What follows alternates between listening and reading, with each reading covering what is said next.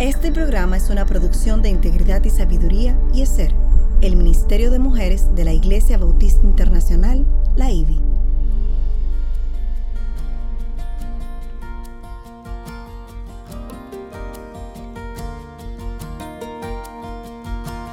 Engañosa es la gracia y vana la hermosura. La mujer que teme al Señor, esa será alabada. Inicia su programa Mujer para la Gloria de Dios.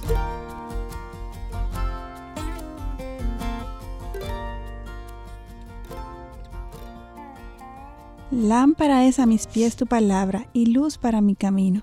Salmo 119, 105. Bienvenidas a su espacio Mujer para la Gloria de Dios, transmitido por Radio Eternidad en su dial 990M o en su dirección en la red radioeternidad.com.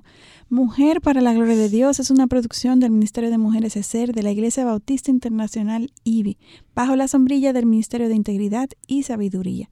Su sintonía es una bendición y una honra para nosotras, algo que no damos por sentado y damos gracias a Dios por cada oportunidad. Amén. Hoy en, cabina con ustedes estamos Aline Pagán de Salcedo, que acaba de oír. ¿Cómo estás, Aline?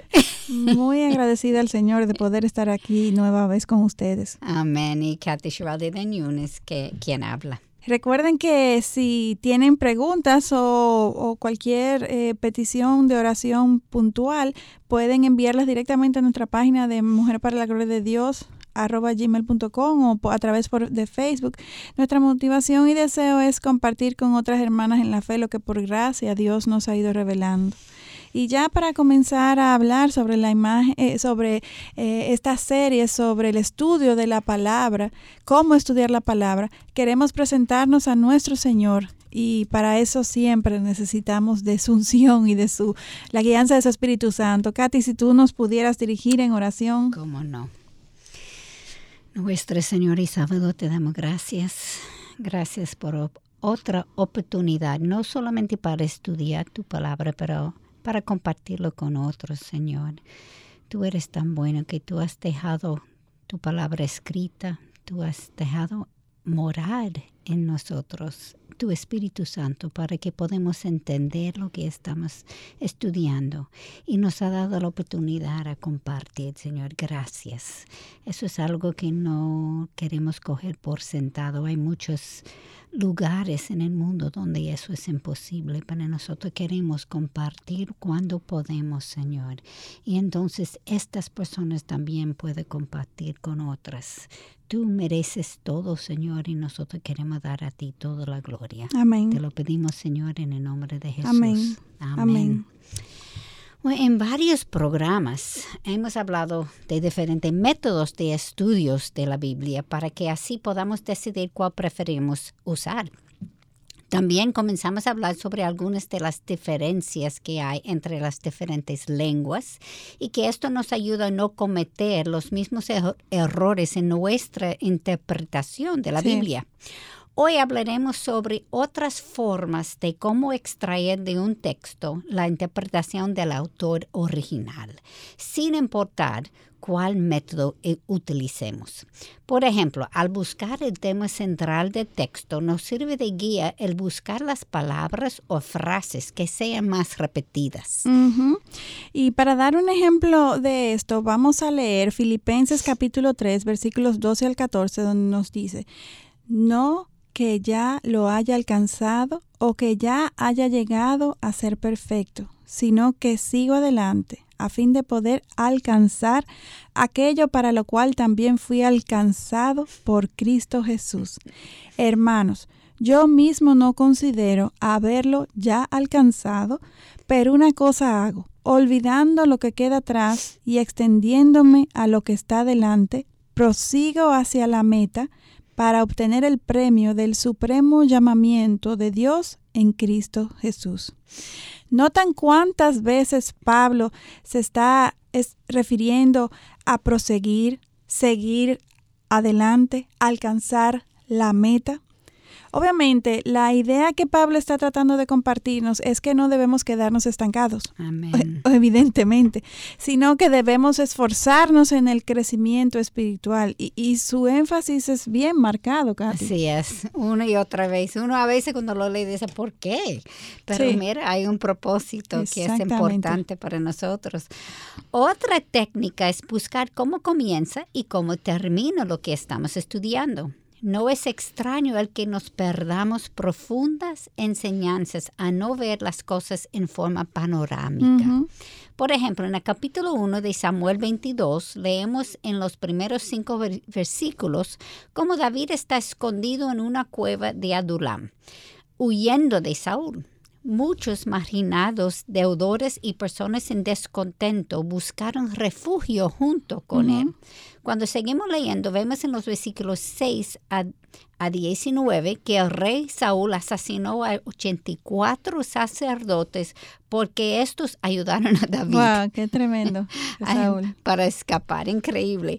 En los versículos 20 a 23 vemos que un sacerdote logró escapar de Saúl y David lo protegió.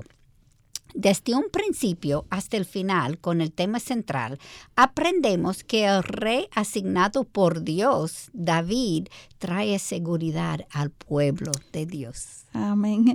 En cada libro de la Biblia debemos buscar, buscar el propósito específico de este Así libro. es. Katy acaba de mencionar una visión panorámica, eso es, eso es otra cosa que también es importante, pero ahora vamos a ver cómo también debemos de fijarnos en, en el propósito de cada libro. Por ejemplo, en Judas capítulo 1, versículo 3 leemos, Amados, por el gran empeño que tenía en escribiros acerca de nuestra común salvación, he sentido la necesidad de escribiros, exhortándoos a contender ardientemente por la fe que de una vez para siempre fue entregada a los santos. Buscar, aquí vemos que en este libro hay un propósito específico, como vimos también ahorita en el, en el otro eh, texto que leímos de Pablo.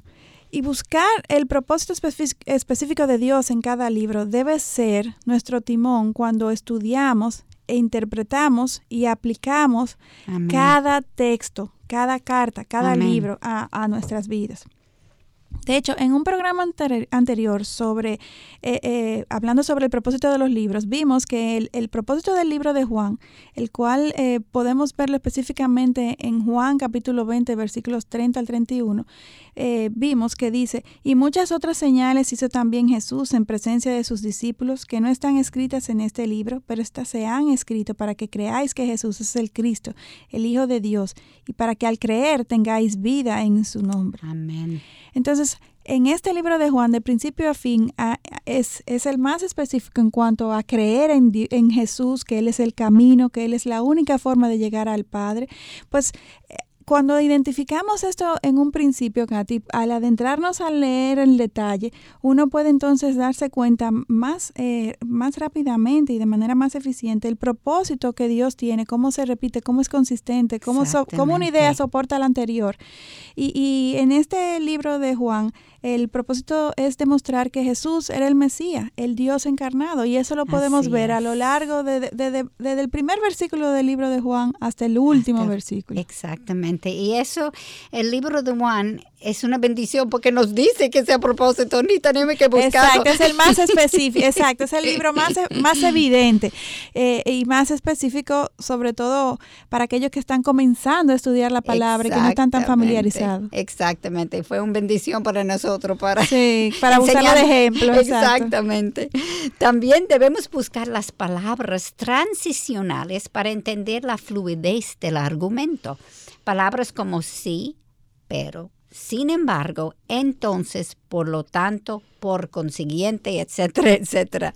Por ejemplo, Romanos en capítulo 12, versículo 1 nos dice, por consiguiente, hermanos, os ruego por las misericordias de Dios que presentéis vuestros cuerpos como sacrificio vivo y santo, aceptable a Dios, que es vuestro culto racional. ¿Qué quiere decir por consiguiente en este contexto?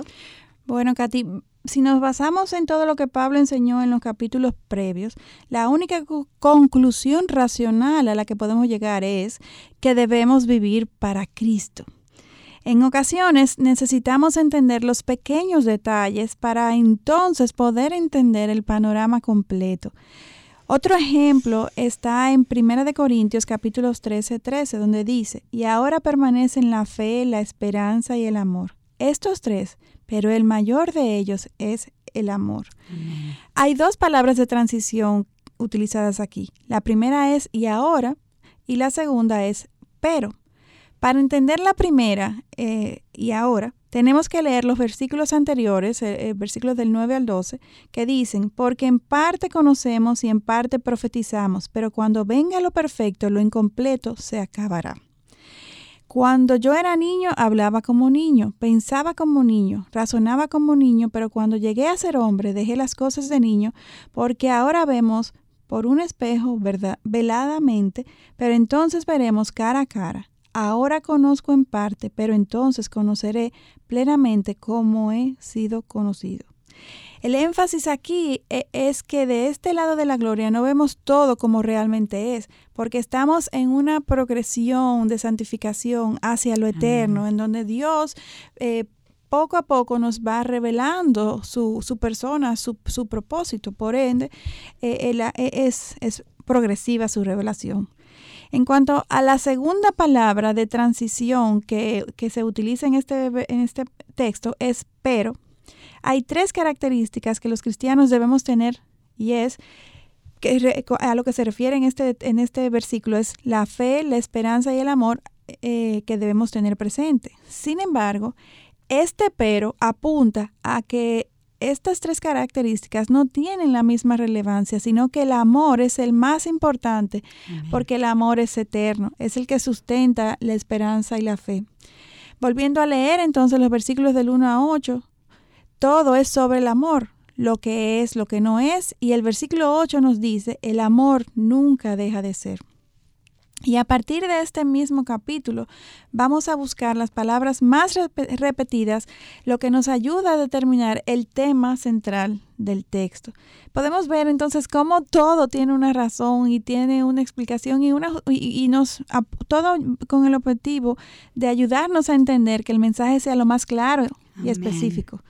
En este caso eh, de este texto, en cuanto a las palabras más repetidas, obviamente es la palabra amor o sea, yo creo que eh, hasta en el mundo secular, este versículo, este texto de eh, este capítulo 13 de Corintios es muy conocido con respecto al, amor. Eh, de hecho, esta palabra amor es la que se utiliza cuando el, texto comienza y como también al final. El versículo comienza con amor y el versículo termina, 13, el, versículo, el, el capítulo 13 termina también con, amor. Y, es importante, um, una cosa que estamos tratando de hacer énfasis es que tiene que ver de dónde viene, tiene que buscar muchas veces esas palabras transicionales son porque yo necesito ver lo que el autor dijo, quizás en el capítulo anterior, el párrafo anterior, para que yo pueda entender esto y no sacarlo afuera de contexto. Así porque es. bien fácil. Yo veo una cosa y yo digo, ay, sí, pero cuando yo leo lo que decía anterior, no tiene nada que ver con eso. Y yo estoy sacándolo y malinterpretando lo que el autor estaba diciendo.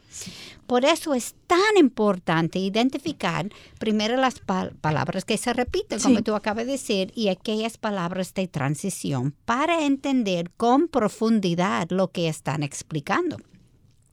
Otra cosa que debemos hacer es buscar paralelos en muchas partes de la Biblia podemos encontrar cómo un mismo evento es relatado en diferentes libros. Por ejemplo, Mateo capítulo 9, versículo 9 dice, cuando Jesús se fue de allí, vio a un hombre llamado Mateo sentado en la oficina de los tributos y le dijo, sígueme. Y levantándose, le siguió. Marcos capítulo 2, versículo 14, y dice, al pasar, vio a Leví, hijo de Alfeo, sentado en la oficina de los tributos, y le dijo, sígueme, y levantándose, le siguió. En Lucas capítulo 5, versículo 27 a 28, después de esto, Jesús salió y se fijó en un recaudador de impuestos llamado Leví, sentado en la oficina de los tributos, y le dijo, sígueme. y él, dejándolo todo, se levantó y se le siguió. Podemos ver que los tres relatos son muy similares y cada uno puede tener diferencias según el propósito del libro o el énfasis que el autor está haciendo. Con esto nos vamos a una pausa, volvemos en breve aquí en Mujer para la Gloria de Dios. Siga escuchando Mujer para la Gloria de Dios.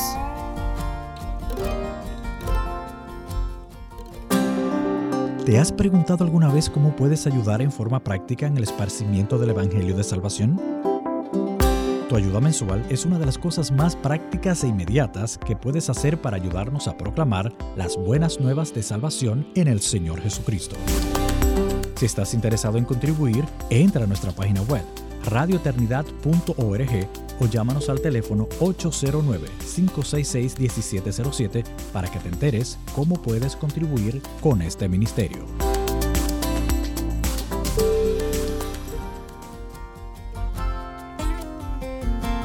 Siga escuchando Mujer para la Gloria de Dios.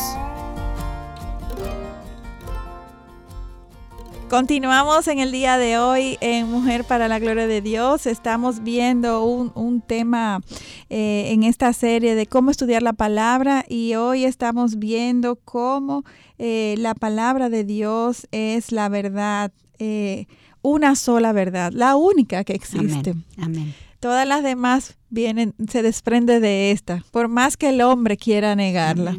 Y como siempre hacemos en Mujer para la Gloria de Dios, nos cuestionamos eh, para poder hacer mayor reflexión en cuanto al contenido del programa. Y hoy nos cuestionamos si tenemos la certeza de que todo lo que nos dice la Biblia es verdad absoluta.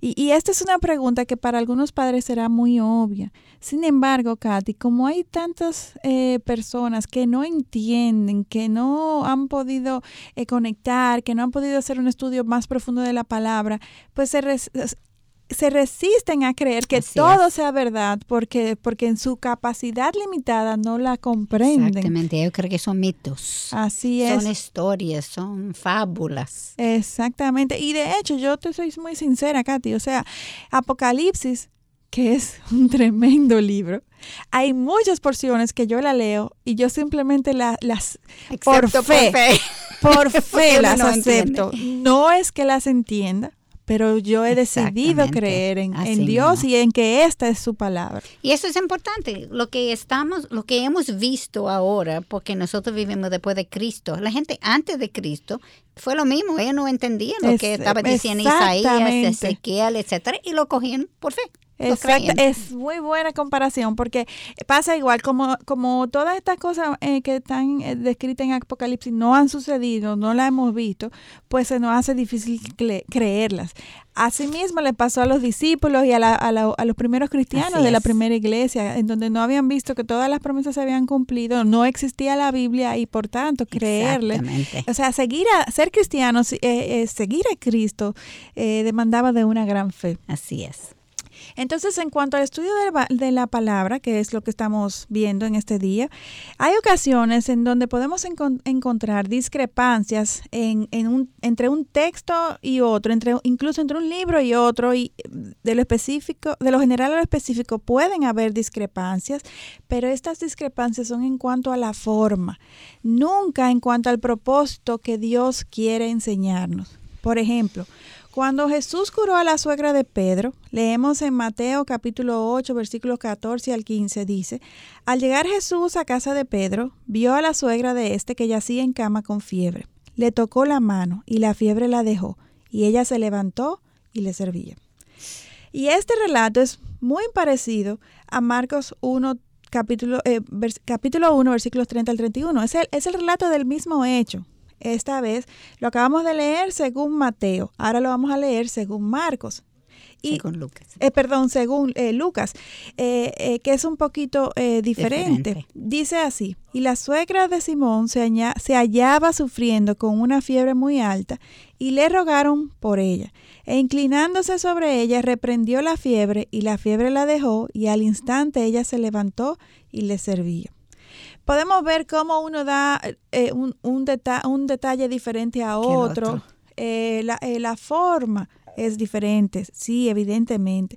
Eh, sin embargo, esto realmente no significa que estas diferencias evidencien que hayan errores, porque al, al, analizar el mensaje en sí no hay cambio en el contenido de, lo, de los hechos en sí que ocurrieron. Y no es diferente hoy en día. Cuando nosotros estamos viendo algo, la forma que yo lo explico es diferente como tú lo explicas. Influye nuestro temperamento, cómo, en qué estábamos pensando en el momento, qué estábamos haciendo. Es, es tan eh, eh, eh, cambiable de una persona a otra. Otro. Puede ser que hay, yo no noto algo que tú lo notaste, etcétera, etcétera. Es lo mismo, somos humanos. Sí, con respecto a un color podemos decir diferentes definiciones. ¿Cuánto más no será sobre relatar un, un hecho? Así mismo es. Y también debemos analizar lo que está escrito desde una perspectiva más abstracta considerando el contexto bíblico completo.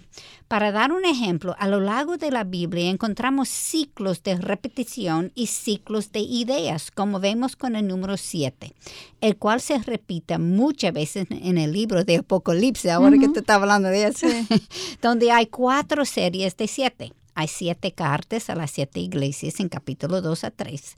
Hay siete sellos en los capítulos 4 a 7 hay siete trompetas de juicio en capítulo 8 a 11 y hay siete copas de la ira en los capítulos 15 a 16. Sabemos que según los estudiosos de la Biblia han establecido, el número 7 es considerado como el número de la perfección, la relación de plenitud espiritual y físico. Y pudiéramos especular sobre esto. Por ejemplo, el libro de Apocalipsis tiene que ver con la culminación de lo que Dios creó. En el libro de Génesis se menciona el siete. La creación fue hecha en seis días y en el séptimo día Dios descansó. ¿Pudiéramos suponer el por qué Dios tomó seis días y no siete días? En Génesis 2, versículo 2 leemos, y en el séptimo día completó Dios la obra que había hecho y reposó en el día séptimo de toda la obra que había hecho. Pudiéramos preguntarnos, ¿acaso Dios necesita reposar? Claro que no, eh, Katy. Esta es una respuesta muy obvia. Eh, Dios es omnipotente, Él no necesita descansar y esto está confirmado en el libro de, eh, en toda la Biblia, específicamente en el libro de Isaías, capítulo 40, versículo 28, que nos dice, el Dios eterno, el Señor, el creador de los confines de la tierra, no se fatiga ni se cansa. Y es interesante que no dice que Él necesitaba descansar o sea que se agotó, se cansó y necesitaba descansar, sino que él reposó. ¿Y por qué lo, eh, lo, describe de esta forma? No sabemos por qué la Biblia no nos dice, pero sí sabemos que la palabra utilizada aquí en el texto original, en el hebreo, para, para referirse a descanso fue la palabra Shabbat. Y esta palabra Shabbat no solamente significa descansar, sino que también significa cesar de obrar, o sea, parar de trabajar. Como Génesis es la creación del mundo y Apocalipsis es la creación del nuevo mundo, de la nueva Jerusalén, especulo que debe de haber una conexión entre estos dos eventos y el descanso. Y en el Génesis Dios hizo todo perfecto, pero con la caída tal perfección se dañó. Sí. Mas Él restablecerá su orden en todo al final. Ahora bien, pudiéramos preguntarnos por qué estamos hablando de especulación cuando lo que estamos estudiando es la Biblia. Precisamente para que pongamos la especulación en el sitio correcto. La especulación es un pensamiento, meditación o reflexión propia en base al conocimiento limitado que cada quien tiene. Por tanto, no debemos darle a nuestras especulaciones el mismo peso que le damos a lo que la Biblia corroba. Y aunque como cristianos... Corrobora. Corrobora, gracias. Corrobora, sí. y aunque como cristianos nuestro deseo sea aprender todo lo que podamos sobre Dios, sin embargo, nunca entenderemos todo. Deuteronomio 29, versículo 29 nos avisa, las cosas secretas pertenecen al Señor, nuestro Dios, más las cosas reveladas nos pertenecen a nosotros y a nuestros hijos para siempre, a fin de que guardemos todas las palabras de esta ley. A través de preguntas y especulaciones que nos vamos formando al estudiar la Biblia con el discernimiento que nos da el Espíritu y manteniéndonos fieles a la palabra, eventualmente encontraremos todas las respuestas en la Biblia. Sin embargo, mientras no las encontremos, no debemos hacer de estas especulaciones una teoría o doctrina. Ojo ahí. Así es. Como diría nuestra Lili, un tip.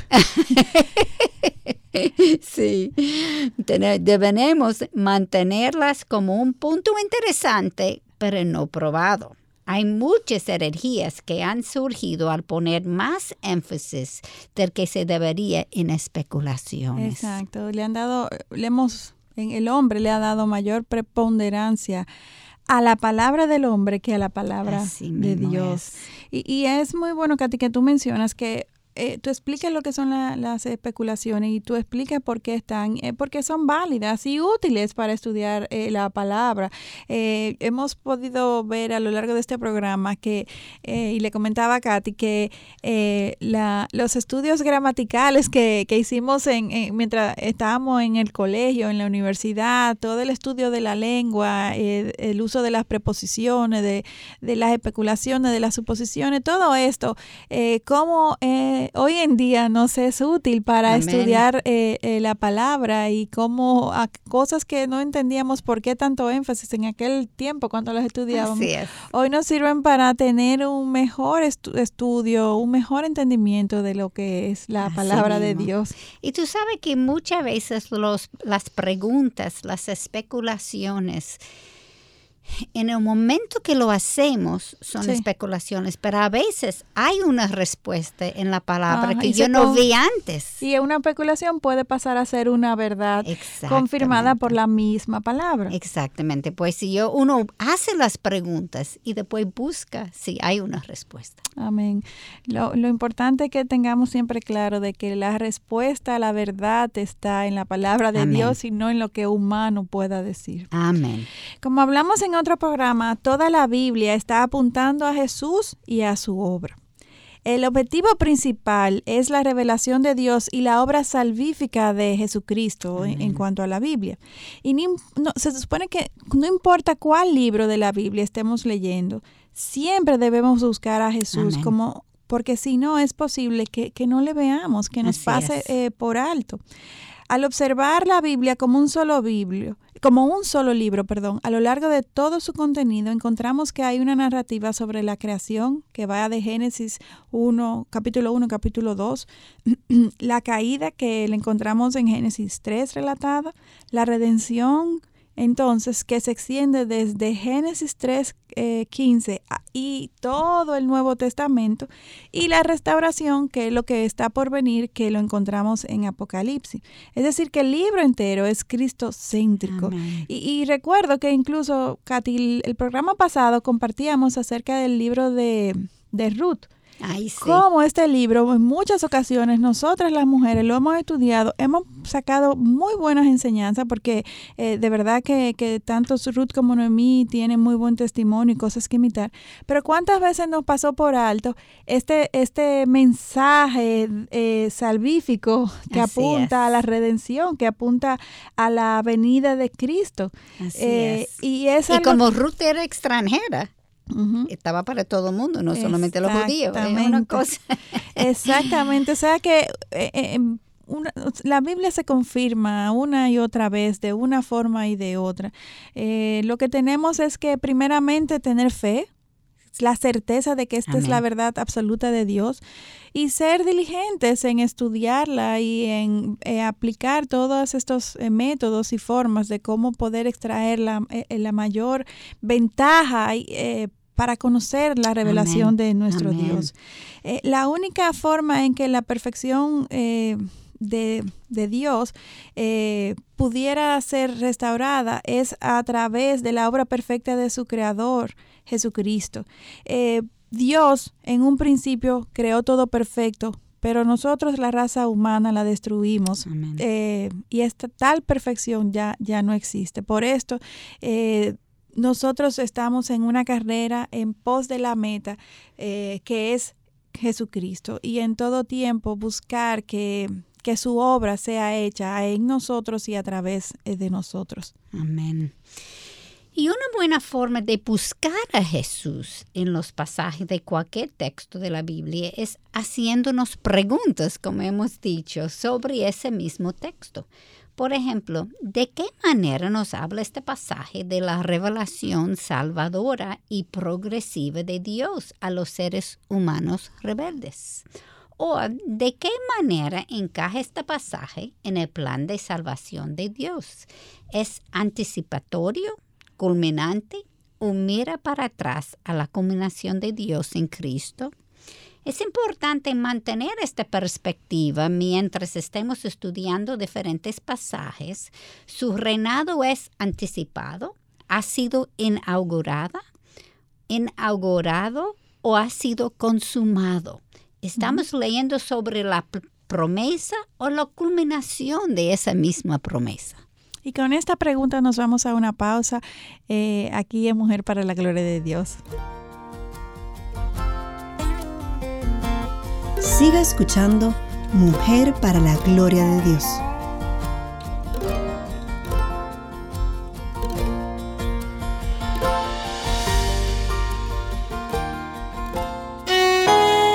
El primer vínculo de la sociedad es el matrimonio, el siguiente los hijos y después la familia.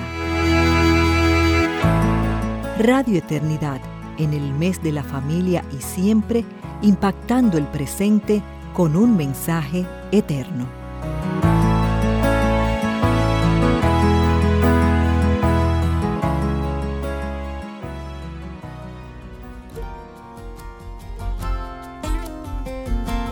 Siga escuchando Mujer para la Gloria de Dios. Continuamos en Mujer para la Gloria de Dios. En el día de hoy estamos viendo una sola verdad. Si tenemos la certeza de que todo lo que nos dice la Biblia es verdad absoluta, la verdad absoluta de nuestro Dios, y buscando entender y asimilar y creer cada vez más esta verdad, es que estamos estudiando todos estos métodos y todas estas técnicas, prácticas, eh, tips eh, para poder eh, extraer eh, las mayores enseñanzas de los textos bíblicos. Katy, antes de irnos a la, a la pausa, eh, tú nos, nos compartías eh, sobre lo importante que es mantener la perspectiva. Sí, exactamente. Hablamos de estudiar palabras textuales, pero también tener esa perspectiva panorámica. Tenemos que buscar a Jesús en cada cosa que estamos leyendo porque Él está presente y si no lo buscamos no lo encontramos. Pues una de las formas que podemos hacer es ver si su reinado es anticipado, si ha sido inaugurado o ha sido consumado. ¿Estamos leyendo sobre la promesa o la culminación de la promesa que fue dado? exactamente. E, esta es muy, muy, muy buena pregunta porque eh, eh, esto nos va a ayudar a entender a, quién, cuál es el propósito del libro, cuál es el propósito del texto y, cuál es la perspectiva que debemos de, tener al estudiar este, este texto en específico. Y buscar ese hilo mm, que comienza. El hilo Exactamente, es una cosa increíble, pero tiene que buscarlo porque está pero esto es como la, expresión que tenemos está escondida en plena vista. Así es, debemos ver cómo está Cristo siendo anticipado en el texto o en qué manera anuncia su llegada. Y, esto es muy buen punto, Katy, el que tú estás haciendo, porque cuántas veces nosotros menospreciamos el Antiguo Testamento porque no lo entendemos y no estamos viendo que este Antiguo Testamento está saturado de, promesas y de, y de informaciones muy útiles que nos ayudan a que cuando nos exponemos respondamos al Evangelio, este quede mejor cimentado y nuestra fe, eh, nuestra fe quede mejor cimentada. Esa es la fundación del edificio. Exactamente. Eh, en cuanto a a uno de estos hechos que, que nos hablan acerca de la, de, de, que nos anuncian acerca de este ministerio de Dios de, y de Jesús específicamente, podemos ver el ejemplo de después de los 40 días de Jesús eh, en el desierto cuando fue tentado por Satanás, que éste salió y anunció entonces en Marcos capítulo 1.15 el inicio de su ministerio de Jesús. dice así, leamos, el tiempo se ha cumplido y el reino de Dios se ha acercado. Arrepentíos y creed en el Evangelio.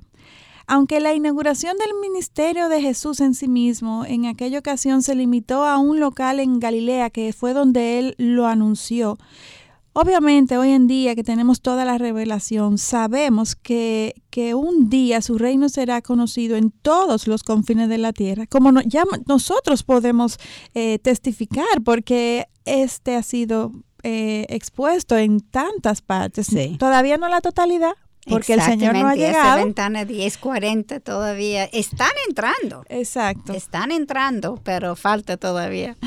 Pero eventualmente será toda la tierra. Amén. Como Salmo 67, 1 al 3 nos dice, Dios tenga piedad de nosotros y nos bendiga, y haga resplandecer su rostro sobre nosotros, para que sea conocido en la tierra tu camino, entre todas las naciones tu salvación. Te den gracia los pueblos, oh Dios, todos los pueblos te den gracias. Pues se inauguró, pero no se ha completado todavía. Exactamente, no se ha completado todavía. Estamos en el proceso cerca, como tú mencionabas, pero todavía no hemos llegado. Amén. Y Filipenses capítulo 2, versículo 10 a 11 nos dice también, al nombre de Jesús se doble toda rodilla de los que están en el cielo y en la tierra y debajo de la tierra, y toda lengua confiese que Jesucristo es Señor para gloria de Dios Padre. Aun cuando su reino ya ha sido dado a conocer a muchos, sin embargo anticipamos este día cuando su reino será de dominio universal. Amén. Y ese día viene. Amén. Como ellos esperaban el Mesías, nosotros estamos esperando ese Su día. segunda venida. Amén. La Biblia promueve un sentido de inminencia que atraviesa a todo el Nuevo Testamento. Sabemos que el reino ha llegado porque Jesús nos dijo en Marcos capítulo 1 versículo 15, sin embargo el reino no está plenamente presente todavía porque Él no es conocido en toda la tierra. Por eso nosotros estamos en ese programa.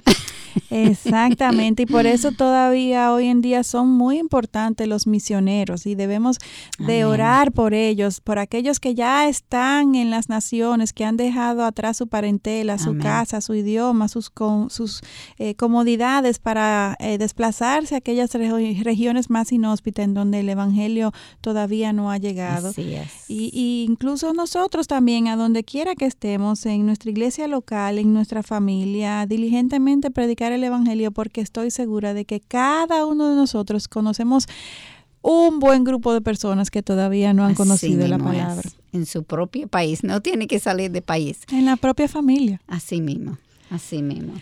La Biblia también nos habla sobre un antiguo pacto y un nuevo pacto.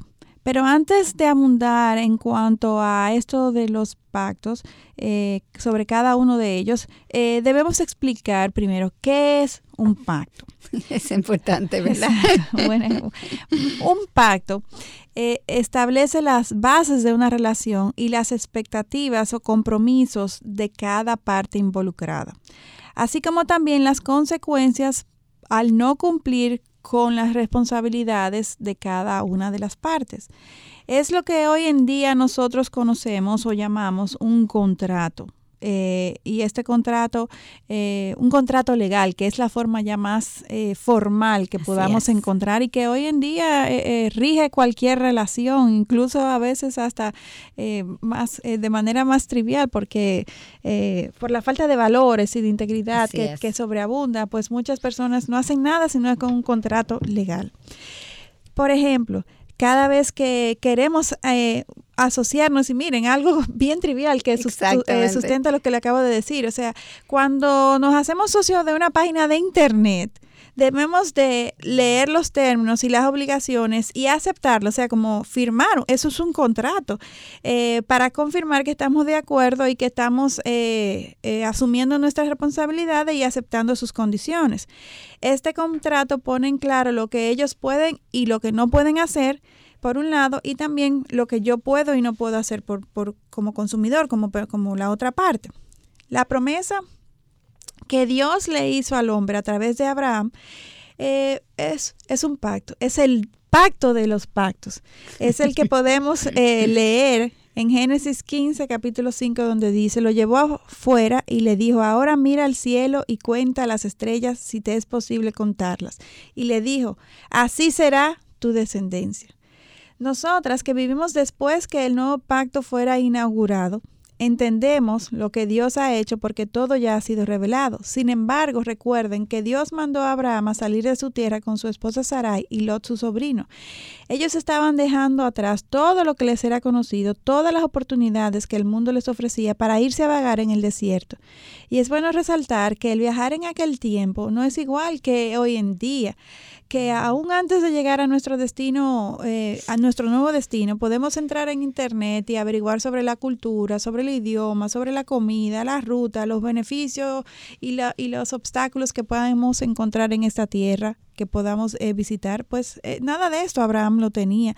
de hecho, Abraham y su familia estaban lanzándose a algo totalmente desconocido, a luchar en un lugar tan inhóspito como es el desierto, con todos los riesgos y los peligros que, que éste implica. Y todo esto en base a un pacto verbal con un Dios que ni siquiera lo tenían de frente, pero no e, esto fue suficiente. Eso fue la fe, como tú dijiste, y él creyó en lo que Dios dijo. Y en un principio, a esto ya era, esto es un pacto, esto, esto era suficiente, porque, porque eh, Dios estableció el estándar, este era el estándar. La palabra era suficiente. Amén.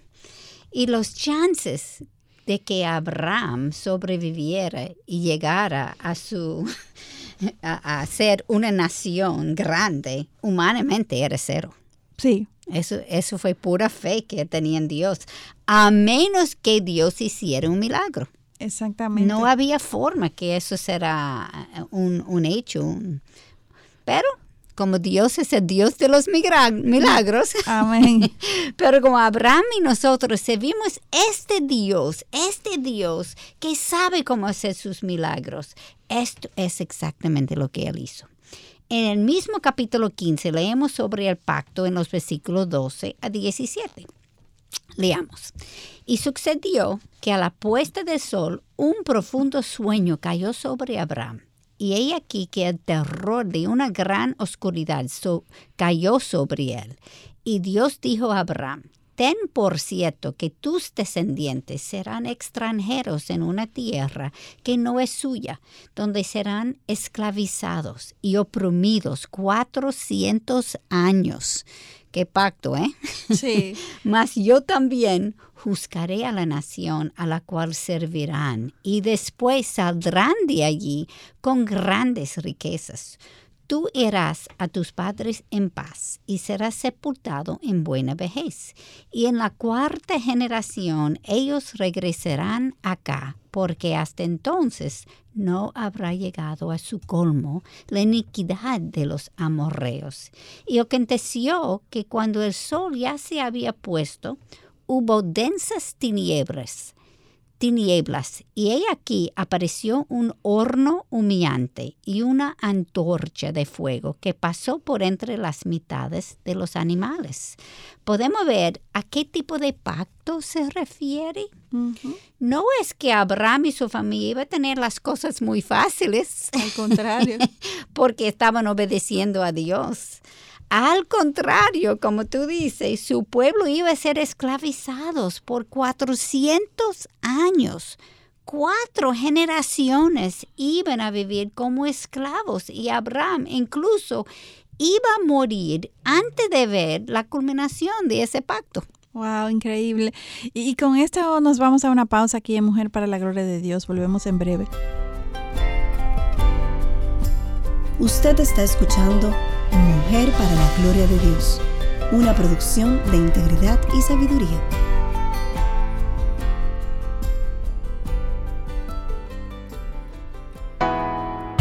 El vínculo que une a una auténtica familia no es de sangre, sino de respeto y alegría mutua. Richard Bach. Radio Eternidad, en el mes de la familia y siempre, impactando el presente con un mensaje eterno.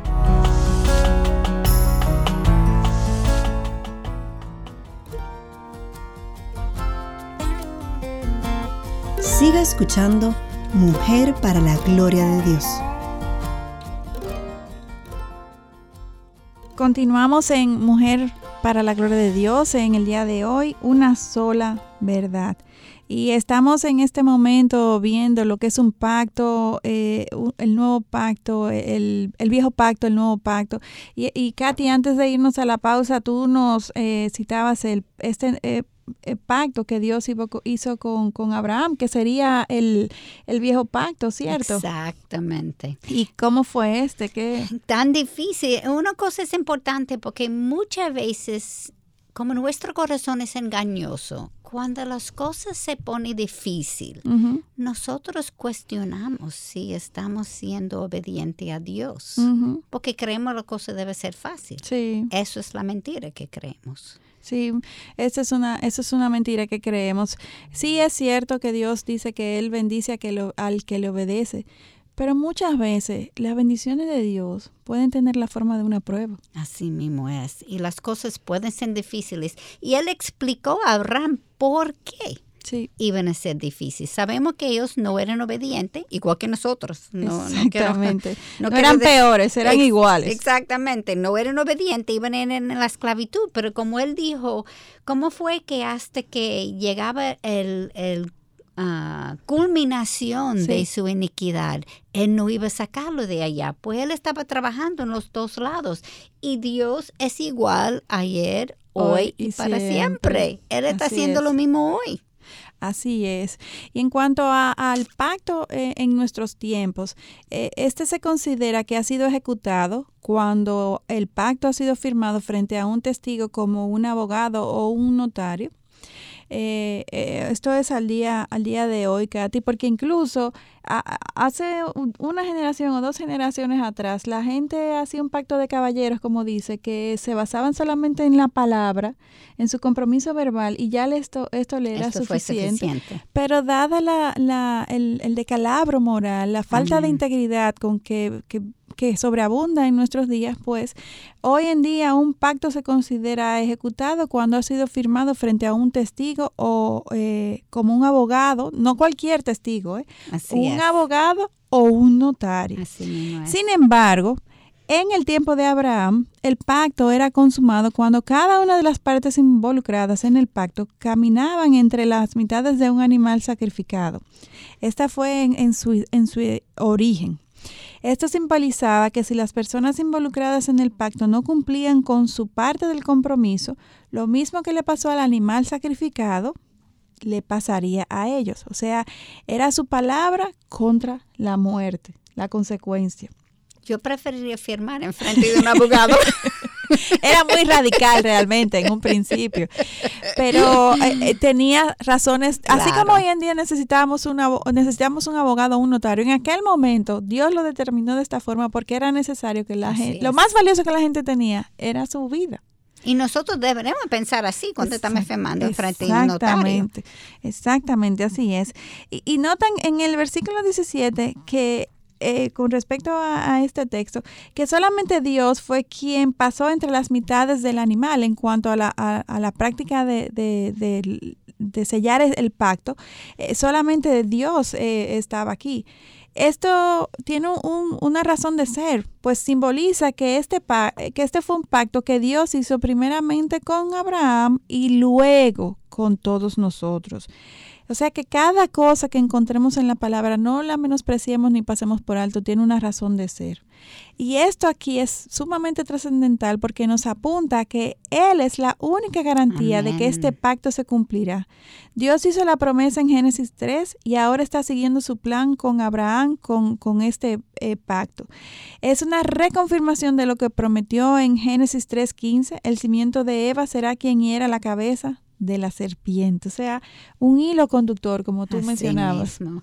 Y en Génesis capítulo 16, versículo 7 leemos, y estableceré mi pacto contigo y con tu descendencia después de ti, por todas sus generaciones, por pacto eterno de ser Dios tuyo y de toda tu descendencia después de ti. Aileen, es importante que recordemos que Abraham y Sara esperaron un largo tiempo por el cumplimiento de esta parte Muy del pacto. largo tiempo. Muy largo. Que nos enseñe también, no podemos dudar cuando las cosas no están pasando, ¿verdad? Así es. No lo solamente que estarían vagando en el desierto en búsqueda de la nueva tierra, Sí. sino que Dios les prometió un hijo y ellos esperaron 25 años hasta que este llegó. Para este momento, Sara ya había entrado en la menopausia muchos años Sí. antes de salir embarazada. Para cuando Isaac nació, ella tenía 90 años. Nada más y nada menos. 90 años, o sea, wow. Como decimos, nosotros servimos al Dios de los milagros. No, no hay otra forma. Como nosotros conocemos el final de la historia, leemos este relato sin ponernos en los zapatos de Sara y Abraham. Durante su espera, exacto. 25 y dar a luz 90 años. Sí. Ups. Cuando ya el cuerpo no está, está En enfermo. condiciones. Exacto. Wow. Y escuchemos ahora la continuación de este pacto.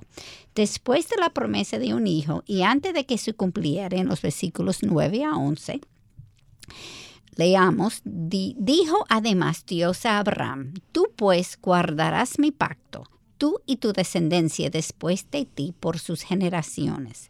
Este es mi pacto que guardaréis entre yo y vosotros y tu descendencia después de ti todo varón de entre vosotros será circuncidado. Seréis circuncidados en la carne de vuestro prepucio. Y esto será la señal de mi pacto con vosotros. Al escucharte, Katy, solamente puedo imaginar lo que ellos estaban pensando eh, a- Ouch. a- ante esta petición de Dios, el retirar la piel del pene de todos los varones. Recu- eh, recuerden, en esta época no había anestesia. Estos eran ya hombres maduros, estos eran hombres ya adultos. Y, y lo que Dios nos pide, esto es lo que nos apunta, es que lo que Dios nos pide muchas veces no tiene lógica y tampoco es realmente fácil de, de- cumplir, es, es, conlleva un sacrificio, conlleva un dolor.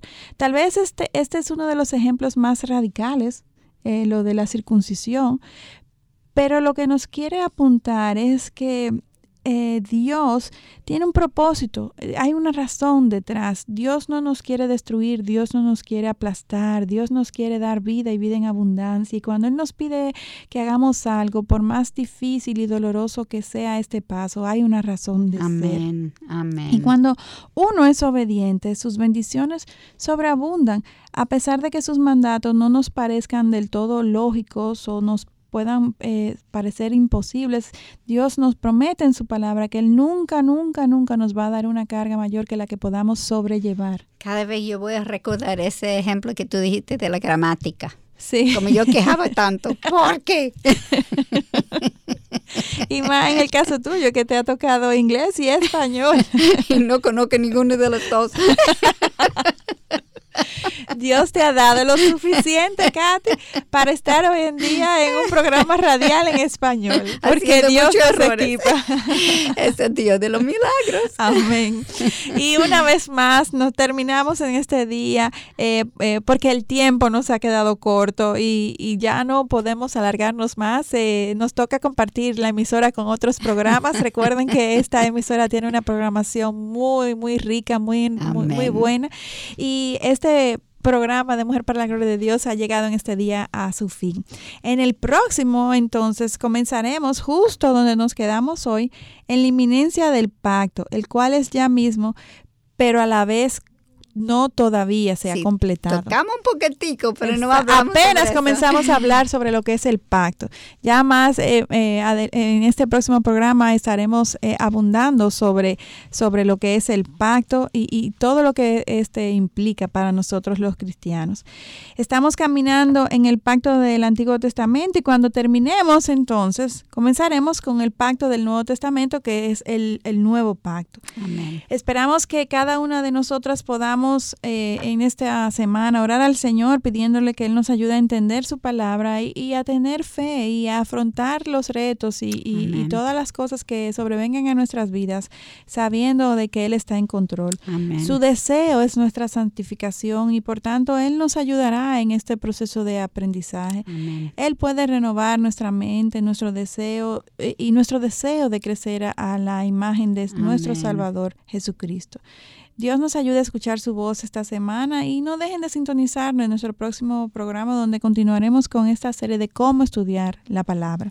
Queridos hermanos, recuerden que necesitamos de sus oraciones. Y no, e, eso es importantísimo para nosotros, para seguir llevando el mensaje del Evangelio para edificación de su pueblo. Oremos por el programa Mujer para la Gloria de Dios. Y como siempre decimos, toda la programación de Radio Eternidad, todas nosotras necesitamos su protección.